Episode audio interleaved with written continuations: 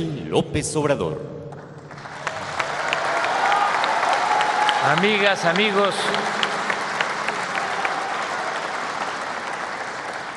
como se ha dicho, en nuestro gobierno hemos dado atención especial al cuidado de la memoria histórica y cultural de nuestro país.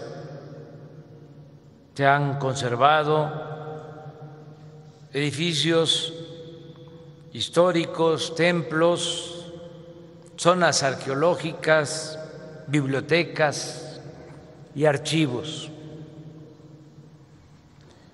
En nuestro país, en México, se encuentran dos de los más importantes archivos del continente americano. Este Archivo General de la Nación, aquí donde estamos, y el Archivo General Agrario de todo el mundo vienen a consultarlos en este lugar, que fue una terrible cárcel en tiempos del porfiriato. El Archivo General de la Nación es el encargado de preservar y difundir la memoria documental de México y cumple hoy 200 años como institución, aunque su acervo tiene una antigüedad mayor a los 450 años. No solo hay documentos, sino también fotografías, ilustraciones, mapas, planos, audiovisuales, microfilmes una biblioteca y una importantísima hemeroteca. Por su parte, el Archivo General Agrario guarda planos, códices, títulos primordiales, testimonios de fundaciones de la mayoría de nuestros pueblos, villas, y es también muy consultado por pequeños propietarios, ejidatarios, comuneros, abogados, científicos, estudiosos e investigadores de México y de otros países. La mayor parte de este archivo contiene testimonios de las acciones agrarias que se iniciaron con la restitución de bienes comunales y la entrega o dotación de ejidos desde la promulgación de la ley agraria del 6 de enero de 1915. Como sabemos, a consecuencia del sismo del 2017, la sede del archivo agrario quedó severamente dañada. Nos importa mucho preservarla, sobre todo por sus documentos. Y aunque todavía no se hace el cambio, es importante decirlo porque no se conoce que estamos construyendo la nueva sede para el archivo agrario en la avenida Juárez, número 92, en una superficie de más de media hectárea. Tendrá un museo, un parque y otras zonas comunes. Esta obra está a cargo de la Secretaría de Desarrollo Urbano y Vivienda, de Román Meyer, que está aquí con nosotros, el secretario, y que deberá terminarse en julio del año próximo para iniciar la mudanza de 45 mil metros lineales de documentos sí vamos a lograrlo, ¿verdad?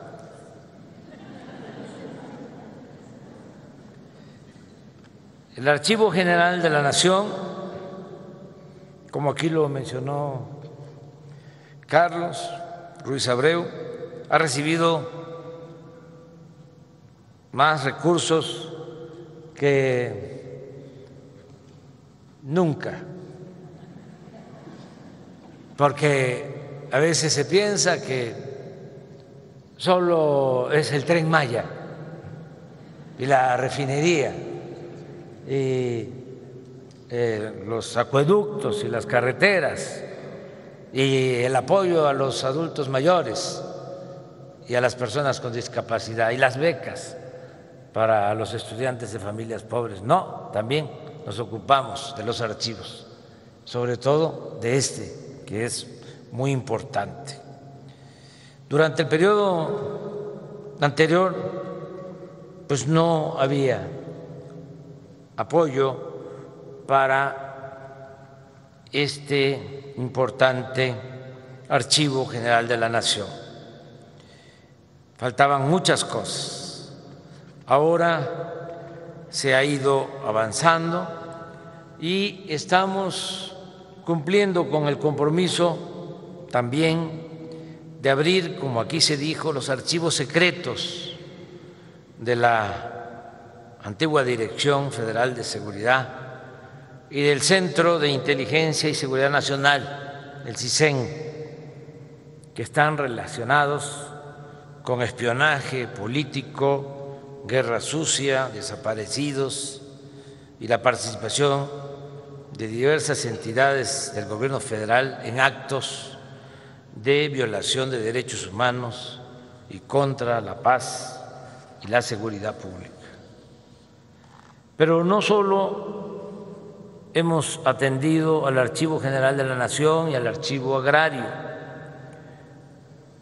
también como sabemos, en todo el país hay importantes archivos, colecciones de documentos que debemos preservar, conocer, consultar, difundir, porque en ellos se cuentan los muchos episodios de la vida de nuestro país, sin los cuales no podríamos explicar el presente y, por supuesto, no podríamos avisorar el futuro, el porvenir.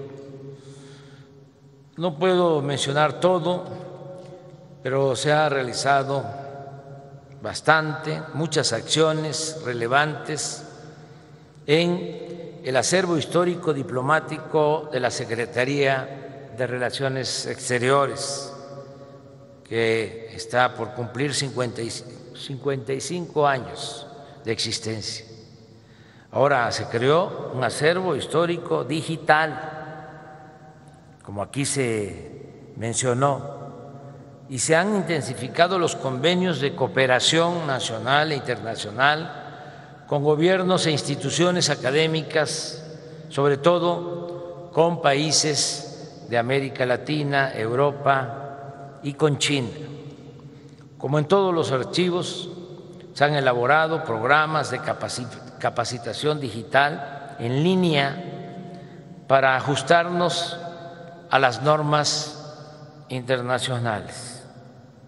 La Secretaría de Hacienda, por otra parte, tiene a su cargo la Biblioteca Miguel Lerdo de Tejada, que cuenta con casi 95 años de haber sido conformada y posee una de las hemerotecas más importantes del país. En ella se ha mejorado todo lo relacionado con catálogos, se han llevado a cabo trabajos de conservación y análisis de colecciones, así como un sistema de automatización de bibliotecas para el control, identificación y acceso al patrimonio que resguarda. Muchos de los recursos que se han destinado a los archivos de México proviene, como aquí se ha dicho, del Instituto para devolverle al pueblo lo robado. Además, en todos estos lugares se han organizado exposiciones, visitas y actividades culturales de toda índole, porque ¿de qué nos sirve tener esos tesoros bien guardados si el público en general no puede conocerlos y apreciarlos? Por ello también, desde el inicio de mi gobierno, impulsamos el repositorio, el repositorio digital Memórica México Haz Memoria para que desde cualquier lugar, cualquier persona, pueda conocer qué se preserva en los archivos de México y qué hay de México en otros sitios similares del resto del mundo. En este portal ya se cuenta con 300 mil objetos digitales provenientes de muchas colecciones, 300 mil objetos digitales provenientes de muchas colecciones. Nos importa que estudiantes, jóvenes, maestros puedan conocer fotografías, pinturas, esculturas, dibujos, papeles, cartas y muchas otras cosas sin necesidad de trasladarse a los lugares donde se preservan los documentos. Todo esto lo hemos podido hacer porque tenemos convicciones y nos importa mucho la historia. Siempre repito que la historia, como decía Cicerón, es la maestra de la vida. Quien no sabe de dónde viene difícilmente va a saber hacia dónde va. Lo he hecho por convicción, porque me ha tocado visitar los archivos, trabajar en archivos, eh, porque me gusta mucho, me causa mucho placer escribir sobre historia. Y por eso sé la importancia que tienen los documentos de los archivos. Pero también, eh, además de que es mi responsabilidad como gobernante, porque es cuidar la memoria de nuestro querido pueblo, eh, lo hago porque tengo en la casa una mujer que se dedica a la investigación y al estudio y me ha estado este, em, recordando de que debo de eh, apoyar a los archivos. Así es, ¿verdad, Carlos?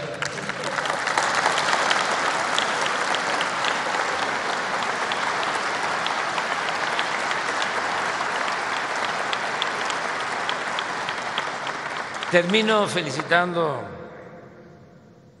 a mi paisano Carlos Ruiz Abreu.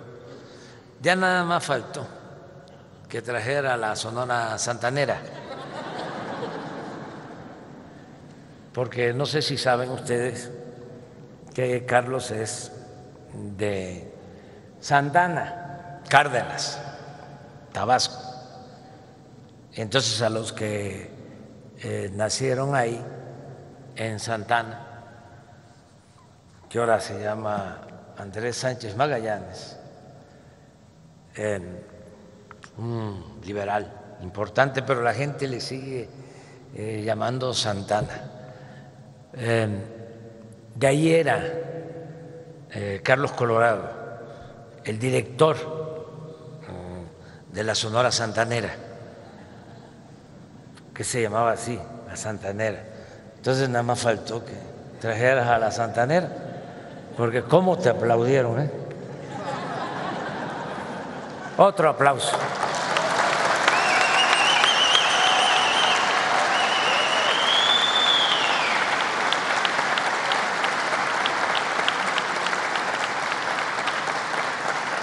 Carlos es un historiador muy apasionado nos conocemos desde hace tiempo. Él sabe eh, que yo siempre le he encontrado parecido a paisanos nuestros. Ahora recuerdo a tres que se parecen a Carlos, aunque a lo mejor eh, Carlos este, está creciendo mucho, mucho, mucho, mucho. Eh, hay un paisano nuestro que se dedicó a trabajar aquí, bueno, el anterior archivo eh, de la Nación y fue eh, director de la Biblioteca Nacional, Manuel Mestre Giliasa. Y es muy importante su historia porque él fue maderista y estuvo en la cárcel cuando la dictadura porfirista en Tabasco y salió de la cárcel y lo eligieron gobernador de Tabasco, maderista. Pero en política suele pasar que alcanzar eh, la fama, el respeto, lleva toda una vida. Y esa fama, esos méritos se pueden perder en segundos, en minutos de titubeos, de malas decisiones.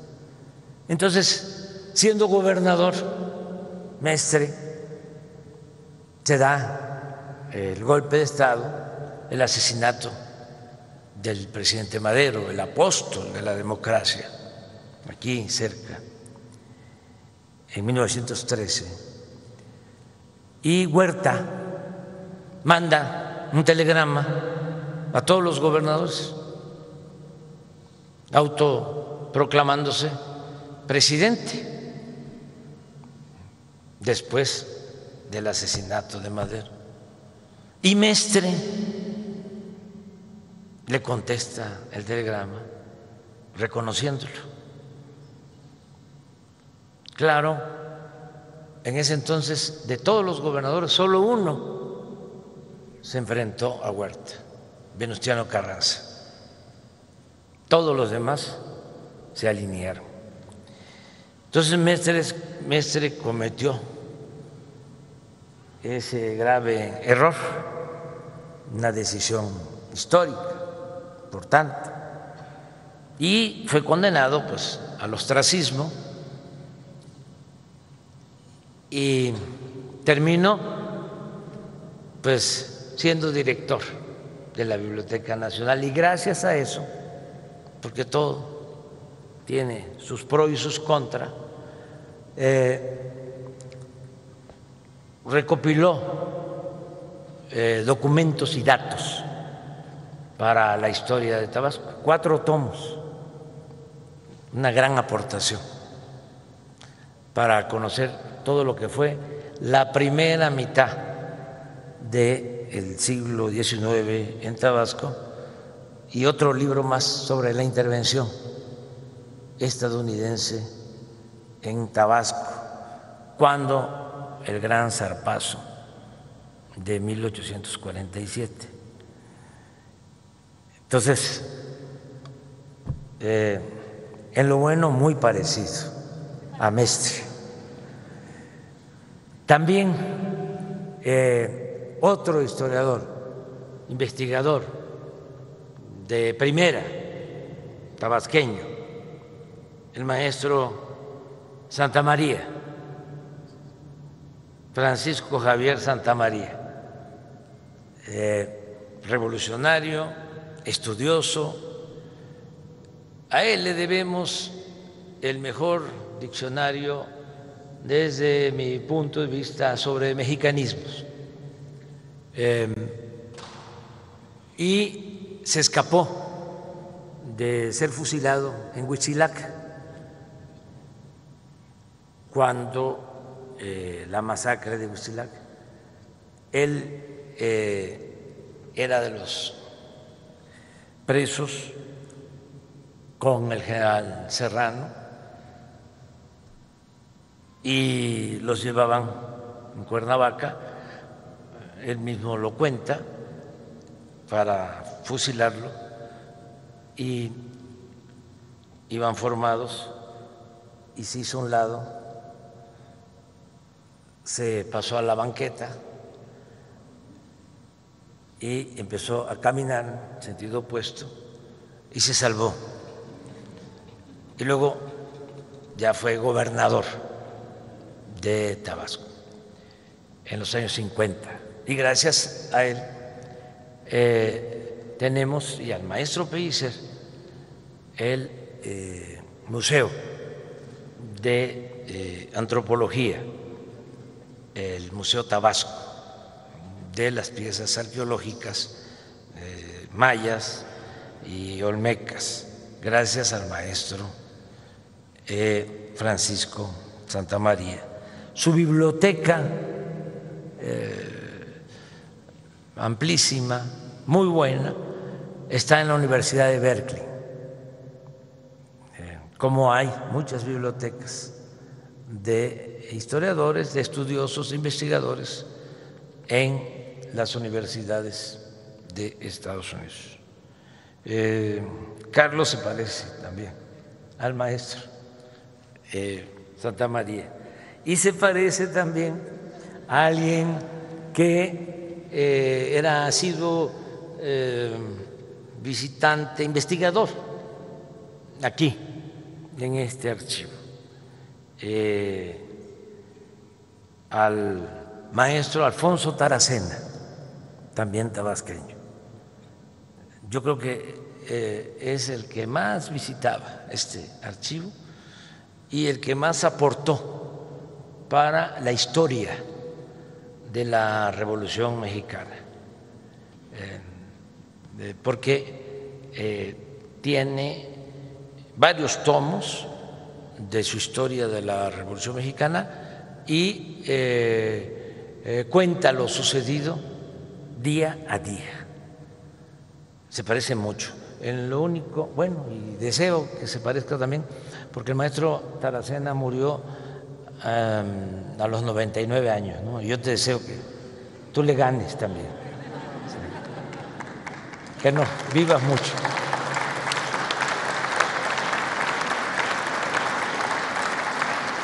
Y estoy muy contento, la verdad, porque eh, estamos conmemorando estos 200 años del archivo y sí se ha avanzado y eh, felicitar a todos los trabajadores de este archivo, los que guardan la memoria de nuestro querido México. Muchas gracias.